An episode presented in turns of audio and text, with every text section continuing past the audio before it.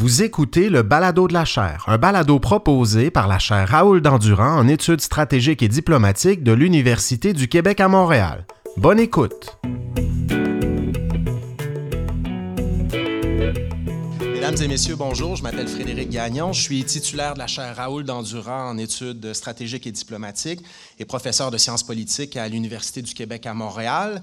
Je vous remercie d'être là. Je vous souhaite la bienvenue à cette table ronde qui porte euh, sur le thème de l'heure, l'invasion de l'Ukraine un an après. Vous le savez, c'est une invasion déclenchée le 24 février 2022 qui a profondément bouleversé l'échiquier géopolitique, ravivé les tensions entre Moscou et les membres de l'Organisation du traité de l'Atlantique Nord, l'OTAN, on va en parler aujourd'hui, et depuis, on le voit dans l'actualité, le conflit s'est enlisé, euh, il ne semble pas y avoir de porte de sortie, on va évoquer les scénarios aujourd'hui avec euh, nos, invités. C'est un affrontement qui continue également euh, d'avoir des conséquences importantes pour la population ukrainienne, au premier chef, et pour le monde. Pour faire un bilan de la première année du conflit en Ukraine, on a convié d'éminents experts, experts des relations internationales, qui vont aborder les questions de l'heure. Quelle est la situation militaire sur le terrain? Quelles sont les conséquences géopolitiques, économiques et énergétiques de cet affrontement? Quel est son impact sur les sociétés ukrainiennes et russes? Quelles sont les leçons du conflit pour la communauté internationale, pour l'OTAN, pour les États-Unis, pour le Canada? Et quelles sont les perspectives de sortie de crise, s'il y en a? On verra si nos conférenciers, conférencières sont optimistes ou pessimistes quant à la suite des choses. Je vous les présente sans plus tarder. À ma gauche, Ekaterina Piskunova enseigne la politique étrangère russe, la politique intérieure de la Russie, des cours sur les guerres à l'échelle internationale au département de sciences politiques et au programme facultaire études internationales de l'Université de Montréal. Merci beaucoup de vous joindre à nous aujourd'hui. À sa gauche, Dominique Harel est titulaire de la chaire d'études ukrainiennes à l'Université d'Ottawa. Il a fait paraître récemment un ouvrage sur la situation en Ukraine qui s'intitule Ukraine's Unnamed War. Donc, je vous invite à consulter les informations nécessaires à propos de cet ouvrage sur Internet. Merci beaucoup, Dominique, de vous joindre à nous aujourd'hui. À l'extrême droite, ce n'est pas nécessairement représentatif de, sa, de ses positions politiques. Jean-Philippe David est fondateur de la chaire Raoul Dandurand, professeur au département de sciences politiques à l'UCAM, grand spécialiste de la politique étrangère des États-Unis, a fait paraître plusieurs ouvrages sur ces questions, notamment son ouvrage, un classique maintenant, publié en plusieurs éditions, qui s'intitule Au sein de la Maison-Blanche, un ouvrage dans lequel on nous raconte l'histoire de la prise de décision au sein de la Maison-Blanche depuis la présidence Truman jusqu'à aujourd'hui. Et last but not the least, Louis Vachon, merci beaucoup Louis d'être là, est associé chez GC Flowers Co. et il a été président de la Banque nationale du Canada pendant de nombreuses années. S'intéresse tout particulièrement à la géoéconomie et euh, aux relations économiques, financières internationales, aux questions aussi euh, cybernétiques, euh, la désinformation. Donc, on va aborder aussi ces aspects-là du conflit. Donc, de courtes bio, mais pour des personnes qui ont un CV impressionnant. Je vous invite à consulter leur CV en ligne pour voir leur parcours, mais je pense qu'on a, euh, on va passer euh, dès à présent tout le temps euh, nécessaire sur la discussion qui nous importe aujourd'hui. Et ce sera une table ronde. Donc, j'ai préparé des questions. Je vais soumettre des questions à nos invités. On va peut-être discuter pendant une quarantaine de minutes, 45 minutes peut-être. Et au terme de cette, de cette table ronde, on vous invitera à poser vos questions. Je vois déjà qu'il y a un microphone ici, donc vous pouvez regarder où il se situe commencer à penser à vos questions et ce sera un plaisir de participer à ce dialogue avec vous aussi aujourd'hui. Je vous remercie d'être ici en grand nombre. Je pense qu'il y a 300 personnes qui regardent la conférence au total. Pas dans la salle, il n'y a pas 300 personnes ici, mais il y a beaucoup de gens qui la regardent à la maison, au bureau. J'en profite pour les saluer et je vous remercie aussi d'être là. Donc, on va commencer la table ronde tout de suite avec un premier tour de table sur les causes, évolutions et conséquences du conflit jusqu'à présent. Et Ekaterina, je vous poserai la première question. Euh, Vladimir Poutine a donné un discours de près de deux heures pour présenter sa vision de la guerre cette semaine. Je pense que les gens en ont vu des extraits ou l'ont peut-être regardé au complet. Pouvez-vous nous parler un petit peu de la personnalité de Poutine? Pourquoi il a lancé cette guerre et que veut-il au juste? Quelle sera son attitude pour la suite des hostilités? Juste trois minutes. Hein? On peut commencer par trois. Euh, donc, tout d'abord, par rapport à l'adresse à la nation, ou plutôt à l'Assemblée fédérale, j'étais passablement euh, étonnée et impressionnée par son calme. Donc, ce n'était pas un discours très guerrier. Euh, tout d'abord, il n'a pas parlé nécessairement de la guerre pendant deux heures. Il y avait plusieurs autres, plusieurs autres éléments qui ont été touchés. Mais en ce qui concerne la guerre, il a dit pratiquement à la nation, ben, c'est une nouvelle réalité et on va vivre avec. Et quoi qu'il se passe, on va atteindre euh, les buts, on va atteindre les objectifs, on va mettre tous les euh, atouts de notre côté pour que ce soit, pour que ce soit fait tôt ou tard. Donc, il n'y aura pas de choc surprise euh, pour la fête de l'armée, de l'armée russe, qui est d'ailleurs aujourd'hui. Alors, il n'y aura pas de geste particulier, c'est juste un travail qu'on va compléter. Donc, un calme, une assurance, euh, un charisme habituel, on va dire, euh, c'est toute une personnalité, Vladimir Poutine. Donc, pour répondre à la question, quel est son rôle, je pense qu'elle est énorme parce que je vais vous dire peut-être quelque chose de choquant.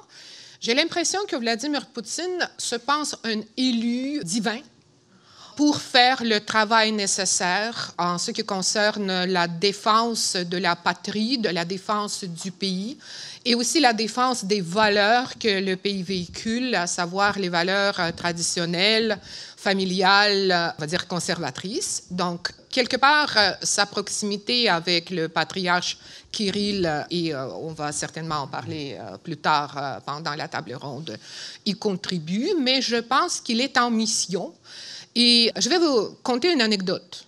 Quand il a pris le pouvoir, c'est pas une anecdote anecdote, ça a été rapporté par les journalistes, mais quand il a pris le pouvoir euh, en 2000, euh, quand il a été élu, en fait, d'abord nommé, ensuite élu président de la Fédération de Russie, en Russie, il y a beaucoup de fêtes professionnelles.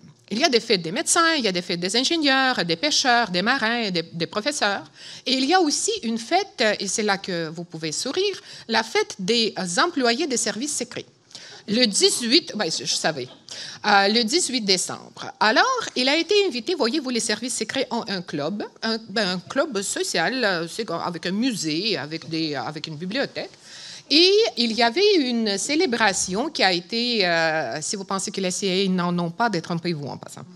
Alors, c'était une célébration. Il, a été invité, c'était sa, première apparition à titre euh, du président du pays devant ses anciens collègues. Et ce qu'il a dit, la première chose qu'il a dit, la mission est accomplie, la plénitude du pouvoir dans ce pays nous appartient. Seuls qui ont ri, c'était de journalistes étrangers. Mm-hmm.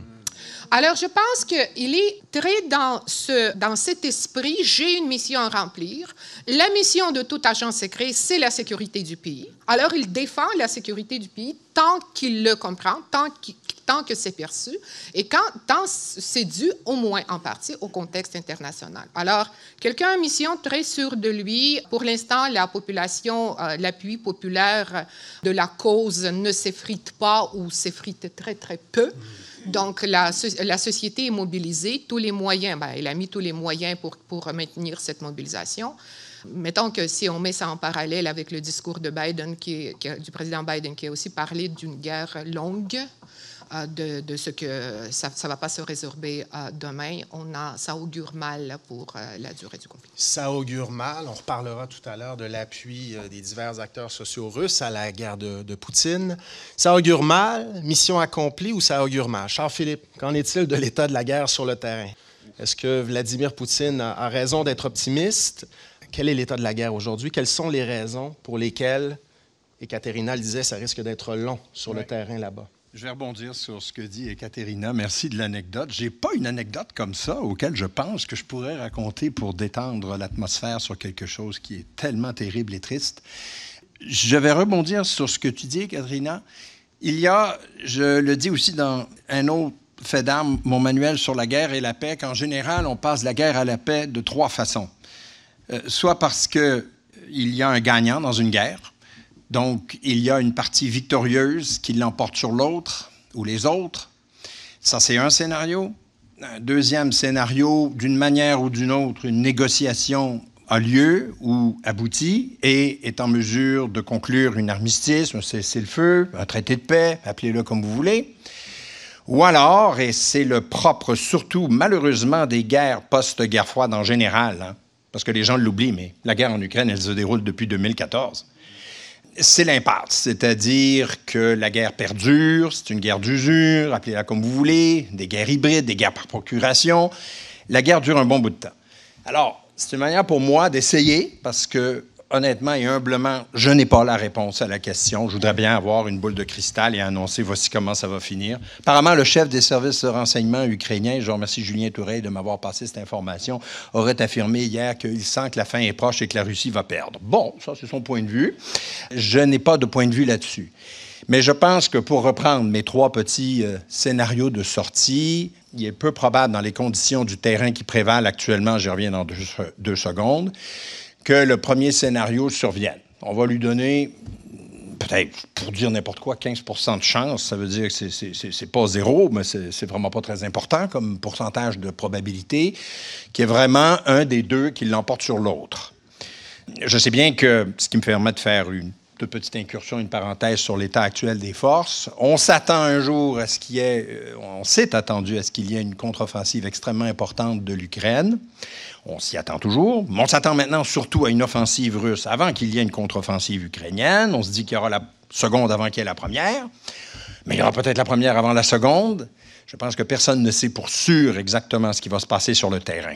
C'est pourquoi d'intuition, je n'ai pas une science absolue là-dessus. D'intuition, je vous dirais, quand on compare à d'autres situations, peu comparables, à vrai dire, avec celle-là, mais il y en a quand même, que la Russie ou l'Ukraine sortent à moyen terme, militairement gagnant de ce conflit me semble de moins en moins probable, mais je peux me tromper. Puis évidemment, toujours des surprises possibles, mais j'ose pas en parler, pas maintenant. Le deuxième scénario, celui de la négociation, ben, ça tombe à point qu'on en parle, puisque là, il y a eu un petit émoi ce matin, n'est-ce pas? Plein d'appels, plein de, courriels. Est-ce que c'est vrai, la Chine? Est-ce que c'est possible? Oui, c'est possible. Est-ce que j'y crois? j'ai un peu de difficulté à croire que ça va arriver pour une bonne raison. C'est que déjà, une négociation est réussie dans la mesure où on ne sait pas quel a lieu ou qu'elle se déroule ou quelles en sont les conditions et qui l'a fait, au fond. Et là, je trouve qu'on en sait déjà trop. Le fait que le ministre des Affaires étrangères de la Chine ait dit Je vais parler de mon plan de paix avec euh, Poutine, mais je n'en ai pas parlé avec Zelensky. Ben, vous admettrez avec moi que ça ouvre pas d'emblée, en apparence, une porte très prometteuse à une négociation sérieuse. D'autant que, même si c'est vrai que le scénario d'une négociation par médiation de la Chine n'est pas, pas, complètement saut, il reste la Chine ne nous donne pas non plus d'indication qu'elle souhaite s'engager de plus en plus à être neutre dans ce conflit les signaux sont contraires et les États-Unis réagissent à ça en disant on voudrait certainement pas que vous donniez des armes à la Russie, ce qui est toujours le danger, le risque qui se déroule depuis un an. Donc, je, veux bien croire à la négociation, mais à court terme, je vous dirais 15% peut-être 20 mais j'irai pas plus loin que ça, à moins que vous me forciez à y aller. Donc, on, est, on en reste dans un scénario de, de facilement 66% disons deux tiers, 70% d'une guerre qui va durer, euh, euh, qui est dans une impasse et qui, va attendre un game changer qui va venir de Dieu sait où, Dieu sait comment, pour faire en sorte qu'on y mette fin.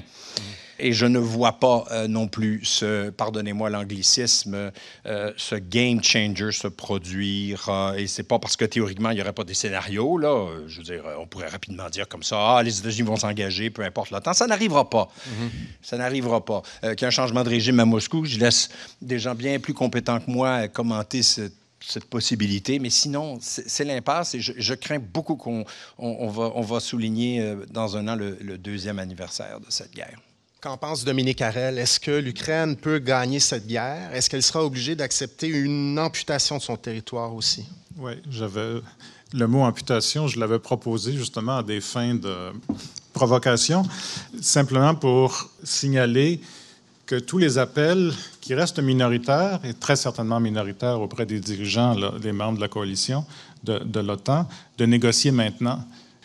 Essentiellement, puisque c'est négocié maintenant, mais c'est sans jamais préciser quel serait l'enjeu de la négociation, qu'est-ce qu'on pourrait exactement négocier. En pratique, revient à dire que puisque cette guerre terrible s'est enlisée, que les Ukrainiens ont très souffert, peut-être trop souffert, etc., assez souffert, que l'Ukraine doit accepter le statu quo, c'est-à-dire la perte de cinq provinces puis 20% de son territoire. Puis évidemment, ça n'arrivera pas. Ça n'arrivera pas maintenant, ça n'arrivera pas à court terme. Donc les chances d'une négociation à court terme, là on parle dans un laps de temps 3 à 6 mois, sont 0% Ça n'arrivera pas.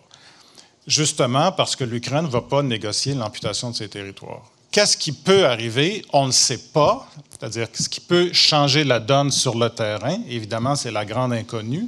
Mm. On parle d'une offensive russe. Les Russes en parlent eux-mêmes.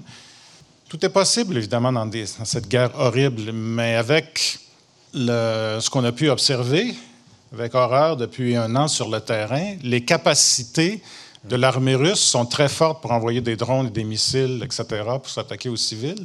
Mais en termes d'être capable de conduire des opérations offensives, sont de plus en plus limitées. En fait, la capacité russe est bien en deçà qu'on aurait pu imaginer avec horreur en pensant, bon, sur papier, la deuxième plus grande armée au monde, l'ancienne superpuissance et tout. Alors, vous savez, sur le front de l'Est, depuis six mois, il y a des batailles, euh, des combats euh, qui relatent, encore une fois, la Première ou la Seconde Guerre mondiale, Bakhmut, etc., et puis ça avance pas.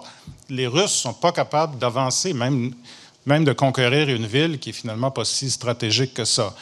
Donc, peu probable, on s'enlignerait plus vers le, statu quo du côté russe. La grande question, c'est est-ce que les Ukrainiens pourront faire une percée dans une contre-offensive? Et cette percée-là, il faut regarder vers le sud, c'est-à-dire les territoires que, l'Ukraine a perdus sans vraiment combattre. C'était le grand talon d'Achille du début de la guerre. Ils ont perdu euh, Kherson, Zaporizhia, Mariupol. Bon, Mariupol, il y a eu un siège pendant trois mois, mais essentiellement, la Russie s'est emparée du littoral assez rapidement. Et si l'Ukraine est capable, avec les fameux chars, peut-être les avions de chasse, parce qu'on sait, toutes les, lignes rouges tombent une après l'autre, euh, avec assez de munitions, avec des, soldats évidemment euh, euh, entraînés, si l'Ukraine parvient à faire une percée, ce qui couperait, si vous regardez la carte, le corridor terrestre qui, qui relie actuellement la Crimée jusqu'à Rostov, qui passe par le Kherson de l'autre côté du fleuve Dnipro. Et puis vous avez Kherson, Zaporizhia, Mariupol, Donbass. Donc toute la ligne d'approvisionnement russe serait coupée. Ça ne mettrait pas fin à la guerre, oui, parce que là, on ne parle pas de la Crimée, on ne parle pas du Donbass qui est sous contrôle russe depuis neuf ans mais ça déstabiliserait considérablement à la fois l'armée russe et le système russe. Pourquoi? Parce qu'on l'a déjà vu lorsque l'Ukraine a repris euh, des territoires à l'est, à Kharkiv, en septembre. Très rapidement, qu'est-ce que Poutine a fait? Mobilisation, bon, qui a appelé partielle, mais c'était tout de même 200, 300 000 soldats. Et puis, en catastrophe, d'annoncer euh, des référendums bidons, puis l'annexion de quatre territoires qui ne contrôlent pas vraiment. Tout ça, ça a été en réaction immédiate à la déconfiture de l'armée russe sur le terrain. Donc, c'est la chance de l'Ukraine, finalement, de faire, de changer, encore une fois, le rapport de force qui semble s'être un petit peu enlisé, là, euh, qui est devenu un peu statique depuis trois, quatre mois. Quelles sont ces chances-là? Il n'y a personne qui peut le savoir parce qu'une telle contre-offensive ukrainienne, littéralement, on n'a pas vu ça depuis 1945 c'est-à-dire une telle guerre à haute intensité avec des tanks, l'artillerie et tout, puis des centaines de milliers de soldats. Si l'Ukraine a cette chance-là, ça pourrait changer la situation. Ce qui mènerait l'Ukraine aux portes de la Crimée et du Donbass, la partie du Donbass perdue depuis 2014-2015. Euh, et c'est là que la grande question va se poser. Est-ce que l'Ukraine a les moyens militaire, mais j'ajouterais aussi même politique de reprendre ces territoires-là. Je dis politique parce qu'évidemment, bien évidemment, c'est peut-être pas évident, là, mais dans ces territoires-là, je dirais, les identités politiquement russes sont encore assez fortes. Il y a tout de même une masse critique de la population qui s'identifie politiquement avec la Russie, ce qu'on retrouve pas nulle part ailleurs actuellement en Ukraine, mais dans ces deux territoires-là. Là, la question de la négociation et tout, de ce qui est possible, ressurgirait de façon plus concrète, mais on est loin d'être là. Voilà, Donc, merci. un rapport de force euh, très intéressant. Vous vous rejoignez, je pense. Charles-Philippe et Dominique se rejoignent un petit peu euh, dans l'analyse. On parle beaucoup des aspects militaires du conflit. Mais il y a d'autres éléments qui peuvent changer le rapport de force, peut-être. Euh, c'est aussi un conflit économique. Il y a eu des sanctions économiques. C'est un conflit cybernétique. Il y a eu des opérations cyber. Et c'est une guerre informationnelle aussi. Vous avez sans doute vu des vidéos en ligne euh, ou sinon des publications sur les médias sociaux qui illustrent euh, qu'il y a une propagande sur la guerre, une propagande russe très certainement sur la guerre à laquelle on est exposé ici, notamment en Occident. Louis Vachon, quel est le bilan de ces aspects non militaires du conflit? Est-ce que ça change le rapport de force? qui gagne cette bataille-là pour l'instant? Est-ce que la Russie est aussi forte qu'on aurait pu le croire il y a un an sur ce plan-là, sur ces aspects-là? Merci, Frédéric. Euh, je vais le diviser en trois parce que ta question est large. Là. Je vais parler mhm. de mesures économiques, on va parler de cybernétique, puis on va parler de la guerre d'information. Je vous dirais, côté économique, c'est avantage Occident, mais pas décisif. Ça n'a pas été un, un knockout blow. Là. Euh, dans les conflits, là, je pense qu'on le voit toujours, quand une guerre commence, on sous-estime toujours la durée du conflit, puis on surestime toujours l'impact des, des sanctions économiques. Ça, très souvent, ça arrive. Et c'était encore le cas cette fois-ci. Donc, euh, avantage Occident, mais non décisif. Pourquoi? D'une part, l'arme la plus puissante économique qui a été déployée, ça n'a pas été les sanctions, ça n'a pas été une arme négative, c'était une arme positive, qui est la vieille recette anglo-saxonne, que tu envoies beaucoup de financement à ton adversaire, à l'ennemi de ton ennemi. C'est ce que les Anglais ont fait contre Louis XIV, ont fait contre Napoléon, alors, c'est 12 milliards par mois, le déficit ukrainien, et ce déficit-là est supporté par les Américains, la communauté européenne, le Canada et d'autres pays. Alors ça, c'est le plus qui a eu plus d'impact, c'est ça, parce que si ça n'avait pas eu ce soutien financier-là, il y aurait probablement encore une guerre en Ukraine, mais elle serait, pas, asymétrique. Ça ne serait pas une guerre d'égal à égal. Ça serait une grosse guerre de guerriera. Les Ukrainiens n'auraient pas laissé le morceau. Ils utiliseraient des missiles, ce genre de choses-là, mais il n'y aurait pas de chars d'assaut, puis de l'artillerie, puis des HIMARS. Alors, l'arme la plus efficace, soutien financier et économique de l'OTAN. Deuxième arme qui a frappé, encore là pas décisif, c'est saisir, geler 300 milliards de réserves russes qui étaient dans les comptes en Occident. Non décisif, je peux vous dire comme ancien banquier, perdre 300 milliards dans une journée, ce n'est pas une bonne journée. Ça fait mal. Alors, c'est sûr que ça nuit beaucoup. Ils ont perdu 30 à 40% de leur trésor de guerre. L'autre mesure qui est un match nul, c'est l'énergie. Alors, l'Occident a mis des mesures contre euh, l'exportation, mais limitées quand même, parce qu'il y avait une relation d'interdépendance, surtout avec l'Europe. Alors, l'Europe n'a pas voulu se faire trop mal. Alors, ils ont mis certaines mesures. Les Russes ont réussi à vendre leur énergie dans d'autres pays, à escompte, je dois signer, en Chine, en Inde, un peu partout. La Russie a contre-attaqué en disant bon, on, va couper, les exportations de gaz naturel vers l'Europe. Ça a créé une certaine panique politique, même une panique économique pendant quelques mois. Mais encore là, l'Europe a réussi à se restabiliser. Donc, encore là, pas, euh, décisif. Dernière arme, technologie, les sanctions technologiques. Et là, à court terme, pas décisif, mais l'avantage à l'Occident, encore une fois. Pourquoi? Parce que la Russie avait une relation asymétrique avec l'Occident. Elle importait des technologies, mais elle exporte à peu près rien. Donc, c'est sûr, on le voit fort probablement que dans la production militaire russe, déjà, ils ressentent le fait qu'il y ait des restrictions sur certaines euh, euh, technologies qui limitent la capacité de production de l'armée russe actuellement. Alors ça, c'est l'économique. Deuxième chose, au niveau de l'informationnel, match nul. Je vous dirais que le narratif, ma perception, c'est que le narratif ukrainien dans les pays de l'OCDE, en Occident, aux États-Unis, un peu partout, a eu l'avantage. Une meilleure, disons, un pari sur la vérité. Une vérité gérée, on le sait bien, mais quand même un petit peu plus le pari de la vérité. L'information un petit peu plus crédible qui a été utilisée. Dans les pays, ce qu'on appelle le Global South aujourd'hui, c'est pas clair que les Russes n'ont pas eu un léger avantage. Maintenant, est-ce que c'était les petits bijoux de la propagande russe, genre c'est des néo-nazis ukrainiens dirigés par un juif, là. Non, je pense pas que ça a été ça. Je pense plutôt que c'est une réalité, que dans le Global South, on veut s'affranchir de la ligne de pensée occidentale et que dans bien des pays, on perçoit comme, euh, le conflit comme un conflit européen, donc un conflit régional qui n'impacte pas le Global South. Alors, je vous dirais du point de vue informationnel, match nul. Troisième aspect, cybernétique, la guerre n'a pas eu lieu. Ça, je vais avoir des tomates de tous mes amis qui travaillent en cybersécurité. Autant qu'on s'attendait que le prochain grand conflit aurait tout un front cybernétique assez incroyable, puis que les attaques revoleraient d'un côté comme de l'autre. Très peu de choses. Il y a eu quelques attaques au tout début, dans les premières 24 heures, contre certains systèmes de satellites euh, ukrainiens, mais depuis ce temps-là, c'est très tranquille, d'un côté comme de l'autre. Et qu'est-ce que ça dit? C'est que probablement que le cybernétique, c'est une arme idéale pour la zone grise, pour les conflits hybrides. Mais une fois qu'un conflit est déclaré, on le voit, le meilleur exemple, quand les Russes ont voulu vraiment faire mal au réseau hydroélectrique ukrainien, qu'est-ce qu'ils ont fait? Ils ont envoyé, ils ont envoyé des bombes, ils ont envoyé des missiles. Ils n'ont pas essayé de, de, saboter le code. En bon français, le kinétique frappe pas mal plus que le cybernétique. Alors, on le voit là, c'est ça la réalité. Donc, dans un conflit déclaré, c'est ça qui se produit. Alors, ça remet un peu en question. Oui, le cybernétique est très important, mais est-ce que c'est aussi, aussi important qu'on croyait il y a, avant le conflit? Mm-hmm. Pour moi, c'est clair que ça a l'air moins important. Merci beaucoup, Louis. On, parlait, on parlait de la propagande, de la guerre informationnelle. Tout à l'heure, Ekaterina, vous avez parlé un petit peu de la politique intérieure russe et de l'opposition en Russie à la politique euh, de Poutine.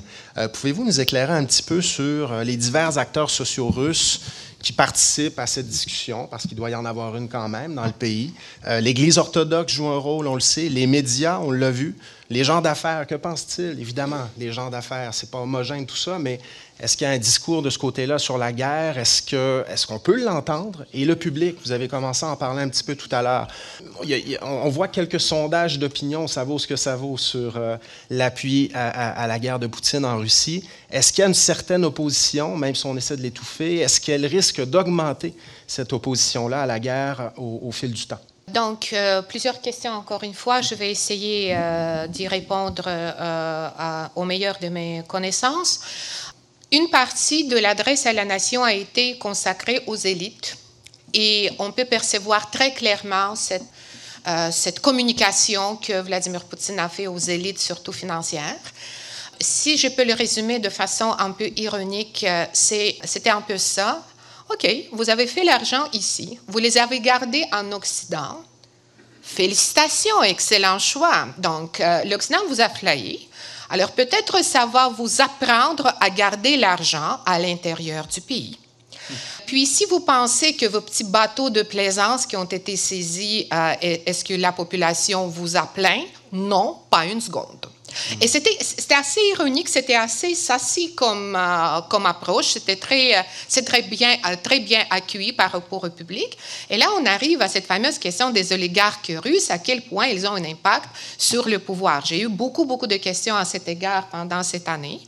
Et là, j'ai ma propre étiquette que je colle à l'oligarchie russe. Ce sont les oligarques domptés dressés dans le sens où on leur permet de continuer de faire l'argent à une condition sine qua non.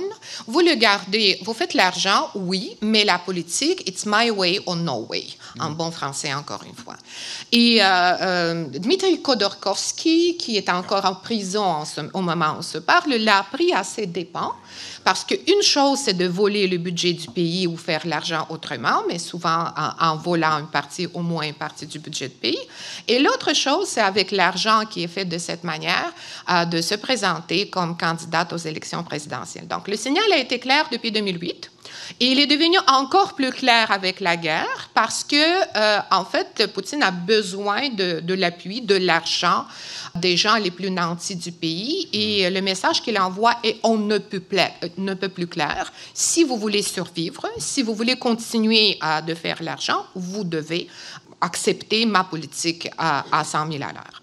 L'autre question par rapport à l'Église orthodoxe, tout d'abord, c'est comme j'essaie d'en parler euh, euh, de façon un peu ironique euh, pour alléger la chose, mais je pense que tout le monde s'en rend compte, ce qui se passe au moment, au moment présent, c'est une tragédie absolue.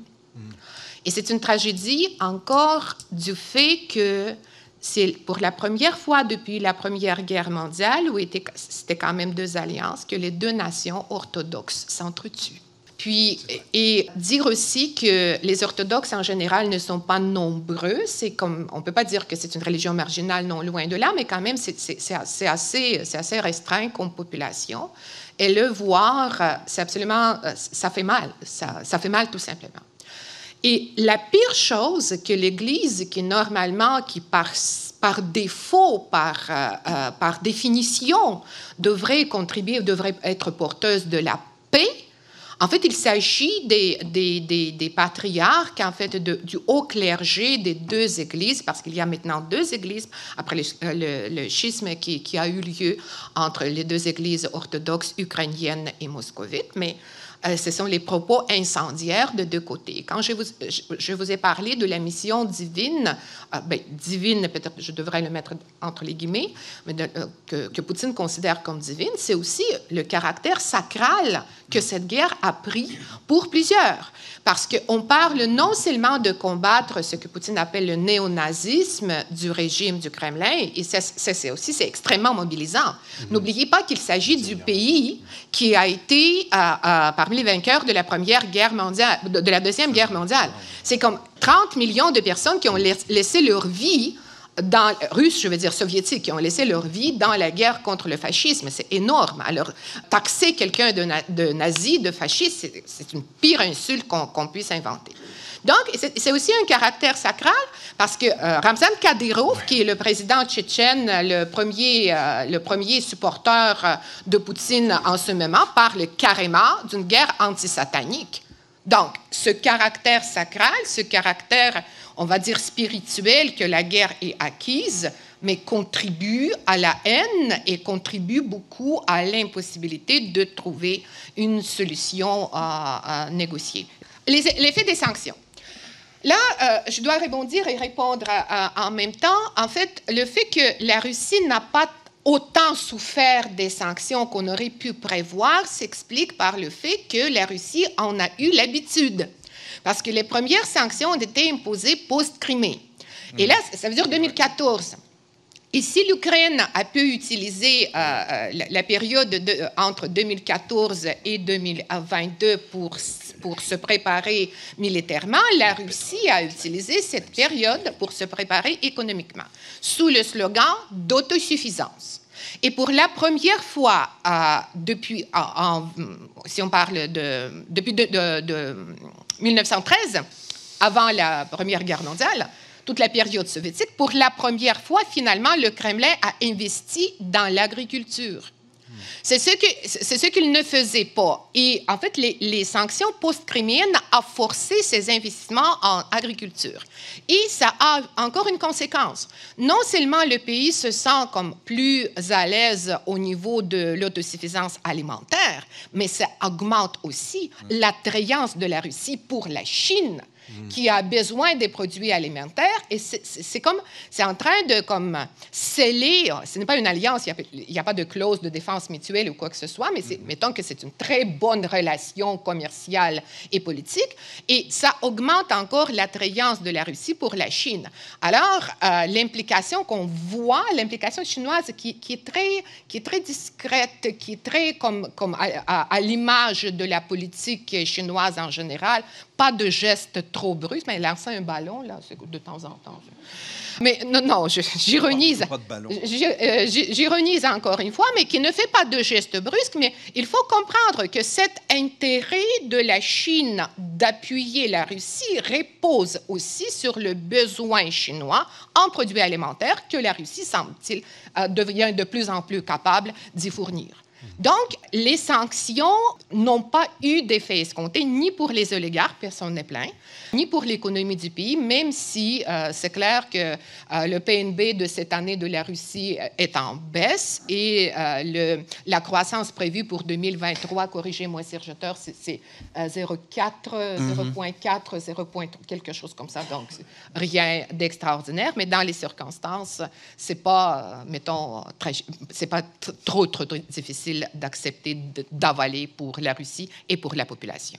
Merci beaucoup. Donc, Ekaterina et Louis semblent d'accord pour dire que les sanctions n'ont peut-être pas l'effet escompté jusqu'ici. Mais qu'en est-il de la réponse américaine de façon plus générale, Charles-Philippe? Que peut-on en dire? Est-ce que. Comment la qualifions-nous? Est-ce que c'est -ce un succès? Est-ce que.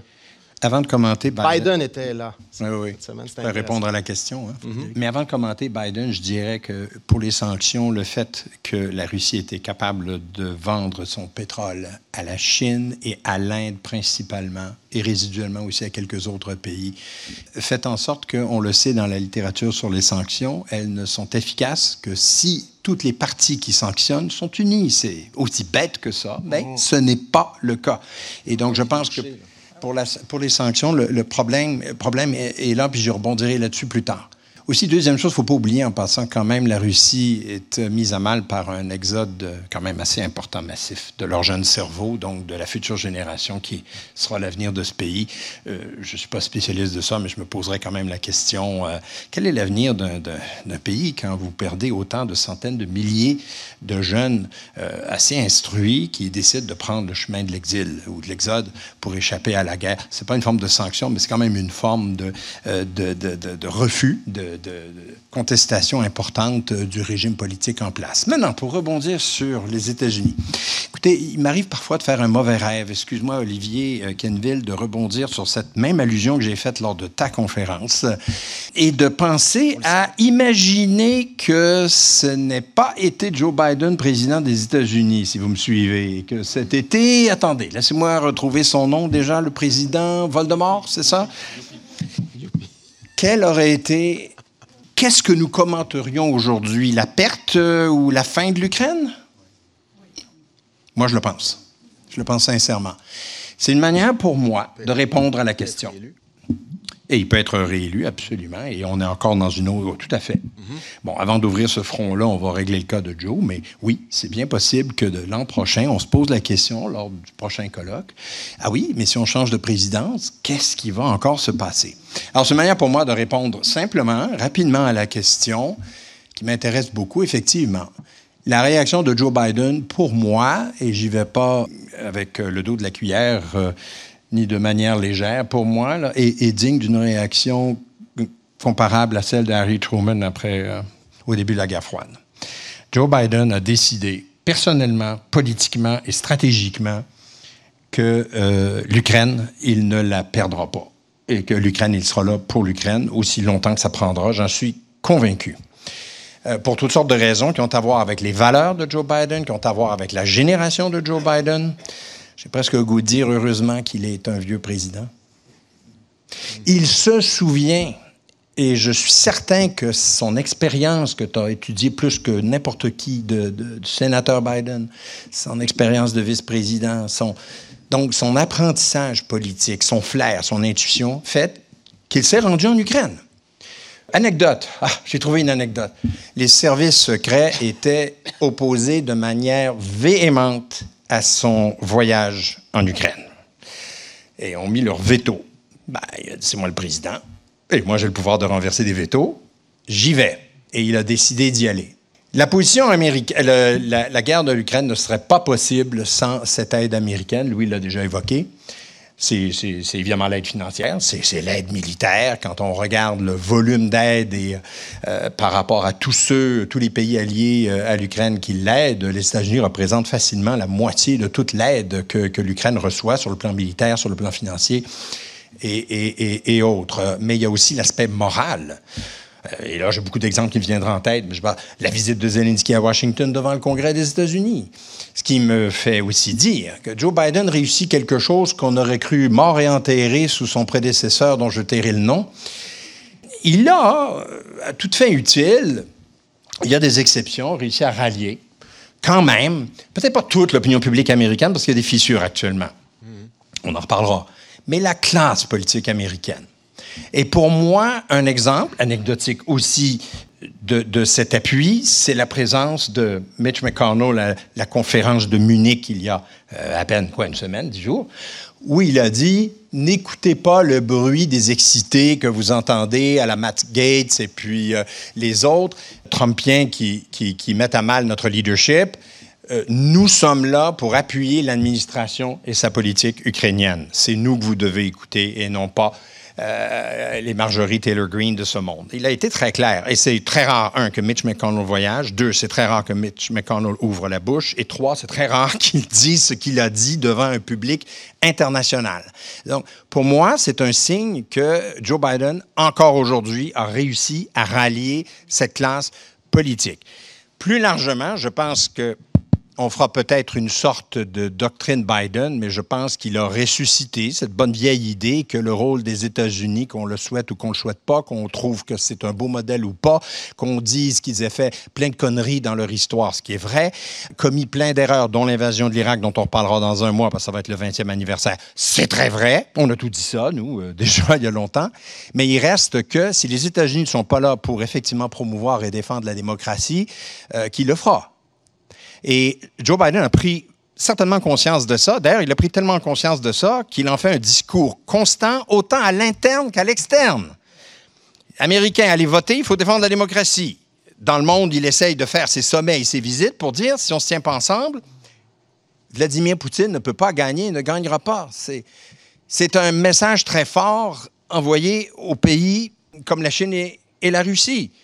Sous mon leadership, ça ne passera pas. Parce que plus largement, la diplomatie, c'est aussi le signal. On parlait, Elisabeth Vallée et moi, de lignes rouges. Joe Biden a clairement émis des lignes rouges. Posez-vous la question, si vous êtes Xi Jinping, on en reparlera. Je veux juste dire le mot euh, Taïwan, euh, effectivement, les leçons de l'Ukraine pour le reste. C'est important aussi la position. Donc, tout ça pour dire, je pense que Joe Biden a exercé un leadership quasi irréprochable dans la gestion du dossier ukrainien. Je ne sais pas combien de fois dans ma carrière, euh, qui approche un certain nombre de décennies, j'aurais dit Ah, là, les États-Unis ont bien fait. Combien de fois ai-je dit le contraire? Mais cette fois-ci, je dois dire euh, non, ils ne mènent pas une guerre néo-impériale. Non, ils ne mènent pas une guerre par procuration. Non, ce n'est pas un complot. Je vous repose la question, si ça avait été l'autre et pas Biden, dans quel monde vivrions-nous et quel serait le sort des relations internationales en 2023? Poser la question, c'est y répondre. Et Barack Obama avait parlé de ligne rouge aussi. Oui, mais il y avait Sans... en action. Exactement. Donc, ça aurait été intéressant de voir Obama au pouvoir en ce moment aussi. Le contexte est différent, mais la Chine, Louis, je, je veux t'entendre sur la Chine. On en a parlé un petit peu tout à l'heure et Katerina a commencé à aborder le rôle de la Chine, mais quel est le rôle de la Chine dans l'histoire? Et qu'est-ce que ce retour de la compétition entre les grandes puissances, entre les États-Unis et la Russie, entre les États-Unis et la Chine, veut dire pour le Canada? Et Dominique, je veux euh, vous entendre sur l'Europe. Euh, qu'est-ce que cette guerre veut dire pour l'Europe? Comment cette guerre transforme aussi les relations entre l'Europe et la Russie pour la suite des choses? Donc, à tour de rôle. Merci. Bon, la Chine, euh, bien sûr, comment dire, oui, un soutien des relations économiques étroites avec avec la Russie depuis le conflit, étroite, mais quand même limitée, parce que je pense qu'il y a plusieurs, les multinationales chinoises ont une peur bleue des sanctions secondaires du gouvernement américain. Donc, oui, il y a eu achat euh, par des entités gouvernementales. Il y a peut-être des petites et moyennes entreprises chinoises qui ne sont pas présentes euh, dans les pays de l'OCDE ou peu présentes qui font affaire avec la Russie. Mais en général, je pense que le secteur privé chinois fait très attention à ses relations économiques avec la Russie pour la crainte des, sanctions secondaires. Oui, il achète de l'énergie de la Russie, à rabais, donc sur un, point de référence euh, de prix qui est en bas du Brent et qui est plus bas également que le, WTI. Au niveau des exportations militaires, on est simplement dans des quelques technologies de drones commerciales qui ont des doubles applications pour le moment. On verra, évidemment, tout le monde a noté qu'il y a eu les annonces américaines qui s'attendent que peut-être les Chinois fournirait des armes. Il reste à voir. Moi, je ne pense pas que les Chinois envoient des, envoient des armes de dernière génération. Pour, euh, pour toutes sortes de raisons. Un, le risque d'escalade. Deuxièmement, pour le simple fait que il y aurait tous les services de renseignement américains se lichent les babines d'essayer de voir la performance des armes de dernier cri euh, de la Chine, voir si c'est réel ou c'est encore là des illusions de régime totalitaire. Dernièrement, un aspect positif de la Chine, au niveau de la rhétorique, et Katrina l'a mentionné, moi je vous soulignerais surtout au niveau de la rhétorique nucléaire. La Chine est intervenue, a souligné son inconfort très rapidement, et on a noté une baisse de la rhétorique militaire, euh, nucléaire venant de la Russie suite à ça. Alors c'est clair que de ce côté-là, la Chine a joué un rôle euh, quand même euh, positif, je vous dirais, dans cet aspect-là. Pour le Canada, ben, en général, je pense que la, la réaction canadienne aux événements du 24 février 2022 était quand même assez forte. Si on compare, euh, est-ce que c'est la présence de Christian Friedland au cabinet? probablement, mais c'est clair qu'il y a une longue historique de soutien du Canada vis-à-vis de l'Ukraine. Militairement, le Canada a joué un rôle important dans l'entraînement des forces. Euh, Dominique l'avait mentionné, mais encore là, euh, les observateurs étrangers ont observé puis ont donné crédit au Canada pour la qualité de l'entraînement qu'ils avaient donné aux troupes ukrainiennes. Financièrement, le Canada est troisième après les États-Unis, loin derrière les États-Unis, loin derrière la communauté européenne, mais néanmoins troisième en termes de soutien financier, ce qui n'est pas négligeable. Du point de vue diplomatique, le Canada est resté vraiment très, très, très ferme. Le Canada va en jouer un rôle, puis encore là, euh, je suis encore avec euh, Charles, c'est difficile de voir comment ça va tout faire, mais il va y avoir un après-conflit. Ah ben et le Canada va avoir un rôle à jouer là-dedans, en termes de reconstruction. Du point de vue militaire, on parle que le Canada va maintenir une brigade à temps plein sur le, en Europe également, ce qui va être un, investissement militaire important étant donné les moyens qu'on a actuellement. Et euh, dernièrement, ben, il y a les crimes de guerre, les crimes contre l'humanité. Et ça, euh, peut-être que le Canada va être appelé à jouer un rôle important, à amener certaines personnes à faire face à leurs responsabilités au cours de ce conflit-là. Alors, je dirais que la contribution canadienne était quand même respectable. autant que vis-à-vis de la Chine, ça a été un peu lent et un peu mou, selon moi, euh, la réaction était beaucoup plus forte vis-à-vis de la Russie euh, au cours des 12 derniers mois. Merci beaucoup, Louis. Dominique, sur l'Europe? Oui, sur l'Europe, il y a un des intervenants qui a mentionné que, dans le fond, la guerre, elle est là depuis 2014. D'ailleurs, je viens de publier un livre sur la question, La guerre sans nom, 2014-2022, avec mon ami euh, Jesse Driscoll. Mais il reste que la perception européenne, parce que c'est l'Europe qui avait le mandat d'essayer de, justement de, faire la sortie de crise avec le fameux euh, protocole de Minsk, c'était l'Allemagne et la France qui étaient impliquées directement, pas les États-Unis. La perception européenne, c'était que, évidemment, l'annexion de la Crimée est totalement illégale. L'intervention russe, ben là, c'est un peu un mot couvert pour des raisons diplomatiques, mais c'était la Russie jouait un rôle de déstabilisation dans le Donbass et tout.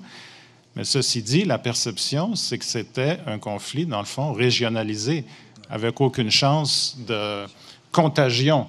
D'où, finalement, l'approche, certainement, euh, maintenant qu'on regarde ça de, de 2022, très mesurée, euh, des sanctions économiques qui, bon, sont, étaient relativement dérisoires, certainement les premières contre la Crimée. Et aussi, il faut le rappeler, jusqu'à une semaine, là, on est le, on est le 23 aujourd'hui, donc jusqu'au 15 février à peu près 2022, avec quelques exceptions près, les fameux javelins américains, là, la politique, c'était on n'envoie pas d'armes aux Ukrainiens parce que ça va provoquer Poutine. Mm-hmm. Alors, c'était l'embargo sur les armes, à quelques exceptions près. C'est ça qui a changé cardinalement en 2022. Euh, Louis, euh, je ne sais pas si c'est Louis, je pense, qui a, mentionné sur la, guerre informationnelle euh, limitée, puisque, bon, dans le, le, Sud mondialisé, c'est comment est-ce qu'on dirait ça, le Global South, là? ouais. bon, bon, c'est évidemment, bon, le, discours russe a un peu plus de portée, ils sont sur la clôture, etc. Il reste que le terrain principal, c'est l'Europe. Parce que le terrain, le cœur de la Deuxième Guerre mondiale, évidemment, c'est l'Europe. Et puis, ce qui a changé en 22, c'est-à-dire la perception a changé radicalement, qu'on n'est plus maintenant à ce qu'on pourrait appeler une guerre insurrectionnelle, une guerre régionale, etc., sinon une guerre civile. Mais là, je n'ose pas dire le mot devant Roman Serbin, qui n'aimera pas ça. C'était la perception. Là, c'est la guerre d'agression c'est-à-dire un État qui, ouvertement euh, et verbalement, euh, Poutine nous l'a rappelé il y a quelques jours, que les Ukrainiens n'existent toujours pas, veut détruire l'État euh, ukrainien. Et c'est ça qui a fait basculer l'Europe dans toute sa perception du, ben, de la guerre, en fait, et, du, et de la, menace russe. Donc, très rapidement, je vais y aller avec trois points en, une minute et demie. Je ne vais pas parler de l'Allemagne et de la France, on en a beaucoup parlé sur bon, les, les les positions qui changent, mais qui changent graduellement, et puis tous les débats, etc. Mes trois points, c'est ce qui a changé chez les pays nordiques. Alors, on sait que très rapidement, la Suède, qui était pourtant neutre depuis euh, pratiquement depuis le roi Charles au 17e siècle, au 18e siècle, là, qui, veut qui va se joindre à l'OTAN, la Finlande. Je vais vous donner un exemple de la Hollande. La Hollande, en 2014, vous savez, on a évoqué, je ne sais pas si on l'a évoqué peut-être dans les conversations privées avec Katia, euh, il y avait eu l'avion euh, du Malaysian Airlines qui avait été abattu. en juillet 2014. 300 morts. La plupart des morts étaient hollandais parce que l'avion venait d'Amsterdam. La réaction hollandaise, évidemment, effroyable. Il y a eu bon, la commission d'enquête, le tribunal international et tout, mais politiquement, leur réaction, c'était de s'isoler le plus complètement possible du dossier ukrainien. Ils ont même fait un référendum, soi-disant, consultatif, à savoir que l'Ukraine ne pourrait pas se joindre à l'Union européenne. Puis ils ont même obtenu une majorité, ça c'était en 2016.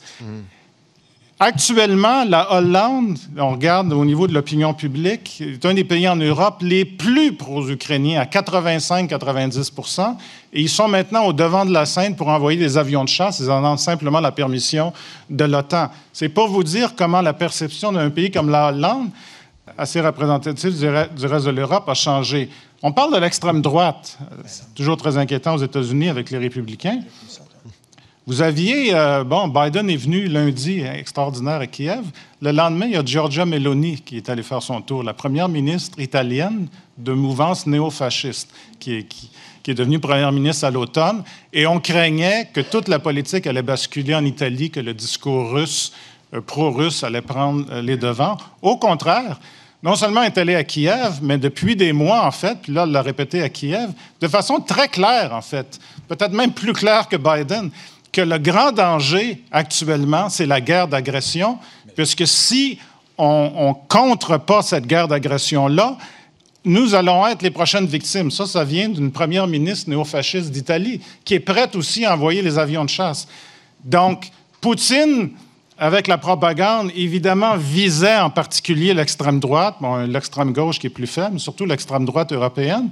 Et ce qu'on voit, et on l'a vu, il y a un sondage il y a quelques jours de, l'Institut français d'opinion publique, qui indique que les extrêmes droites européennes, françaises, allemandes, etc., sont divisées, sinon massivement pro-ukrainiennes. Pourquoi? Parce que les extrêmes droites sont aussi nationalistes, d'abord et avant tout, et l'idée qu'un État peut en détruire un autre, ça passe pas. Donc, dans ce sens-là, il y a quelque chose d'assez fondamental dans ce qui se passe au niveau géopolitique en Europe qui pourra avoir des conséquences assez concrète dans les années à venir sur la question russe. Merci beaucoup, Dominique. Euh, c'est tellement intéressant. On manque de temps. On va manquer de temps. On va être obligé d'en faire d'autres.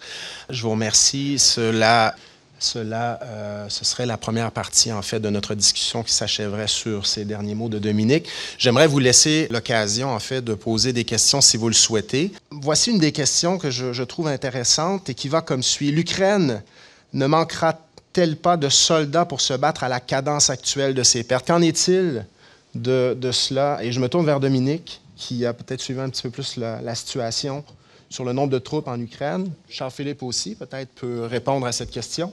Mais en fait, la question est de savoir ben, combien de temps l'Ukraine peut tenir le coup comme ça? On voit le courage des soldats et tout ça, mais Combien de temps on peut tenir le coup comme ça? Oui, je pense que la, question ne se pose pas en termes de, soldats parce qu'ils défendent leur territoire. ils ne vont jamais manquer de soldats. Ils vont manquer de munitions, peut-être. C'est les munitions, l'artillerie en particulier, c'est complètement dément. Là, euh, en trois jours, de chaque côté du front. On passe à travers ce qui, est produit en, un mois aux États-Unis ou même dans la coalition des 30 pays. Euh, il y avait très peu, hein, finalement. Depuis la fin de la guerre froide, c'était plus dans les plans qui est ou dans, les, euh, dans ça devenait plus possible, enfin, dans, les prévisions, que ce genre de guerre à haute intensité qui aurait pu se produire pendant la guerre froide, c'est pour ça qu'il y avait l'OTAN, qui, qui craignait qu'il y ait ce genre d'invasion russe.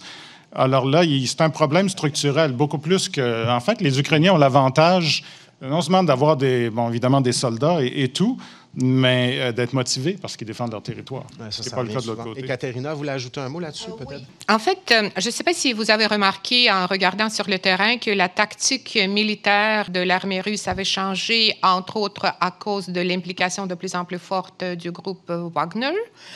Et mhm. Prigogine, euh, qui est le chef euh, du groupe, euh, a dit que l'idée, et ce que je vais dire va être éminemment cynique, mais je cite, l'idée, c'est d'utiliser la technique d'achoir.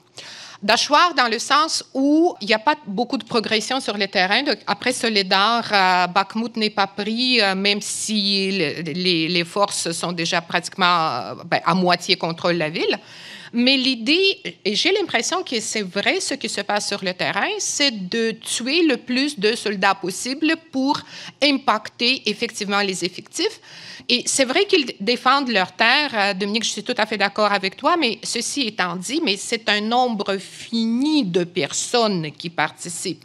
Donc, à un moment donné, selon moi, effectivement, l'Ukraine va se retrouver dans la situation, elle va manquer des combattants, je veux dire des effectifs sur le terrain, surtout si les Russes continuent d'utiliser cette technique de d'aller très lentement en essayant de porter, en fait, le plus de dommages aux effectifs physiques, aux soldats, aux humains.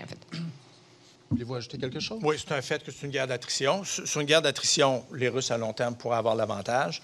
La, problématique, c'est que les Russes aussi manquent de munitions. Là. On, le voit, le, rythme d'utilisation de munitions a chuté de façon drastique pour toutes sortes de problèmes. De là, peut-être que si la Chine fournit des munitions, là, puis une question de calibre, je ne sais pas si c'est les mêmes calibres ou pas, mais s'il fournit des munitions, là, ça pourrait changer un peu la donne. Mais actuellement, la Russie aussi manque. Et raison de plus aussi pour les Ukrainiens, pour venir au point que Dominique soulignait tantôt, de lancer une guerre de manœuvre mécanisée pour se, distancer de cette espèce de guerre d'attrition de tranchée de la Première Guerre mondiale. Puis, excusez-moi l'expression, peut-être passer de la Première à la Deuxième Guerre mondiale, où effectivement, il y avait une guerre mécanisée. C'est triste à dire, mais c'est ça qu'on parle, néanmoins, de briser les lignes puis se retrouver sur les arrières, puis essayer d'atteindre les, côtes de la euh, mer, Noire. Et donc, je pense que c'est là, c'est pour ça qu'il va falloir à un moment donné que les Ukrainiens contre-attaquent, et on va voir s'ils réussissent ou pas. Donc, on a une pensée pour les gens là-bas, pour les victimes du conflit également. Ekaterina Piskunova, Dominique Harel, Charles-Philippe David, Louis Vachon, merci beaucoup pour cette discussion extrêmement riche et intéressante. Je pense que les gens à la maison et les gens dans la salle seront d'accord pour dire qu'on a abordé beaucoup de sujets en peu de temps. On aura l'occasion, j'en suis sûr, d'en reparler. J'espère que vous accepterez notre invitation la prochaine fois. Et je vous remercie d'avoir pris le temps de venir discuter avec nous aujourd'hui. Merci à tous. Restez à l'affût de nos prochaines activités en consultant notre site Internet, le Merci beaucoup. Merci d'avoir écouté le Balado de la chaire. Restez à l'affût de nos activités et de nos publications en consultant nos médias sociaux Facebook, Twitter, Instagram, LinkedIn ou notre site internet au www.dendurant.ucam.ca. Sur ce site, vous pourrez également vous abonner à notre infolettre. En terminant, si vous aimez le balado de la chaire, n'hésitez pas à nous le dire sur votre plateforme d'écoute préférée. Comme d'habitude, un 5 étoiles est grandement apprécié. À bientôt!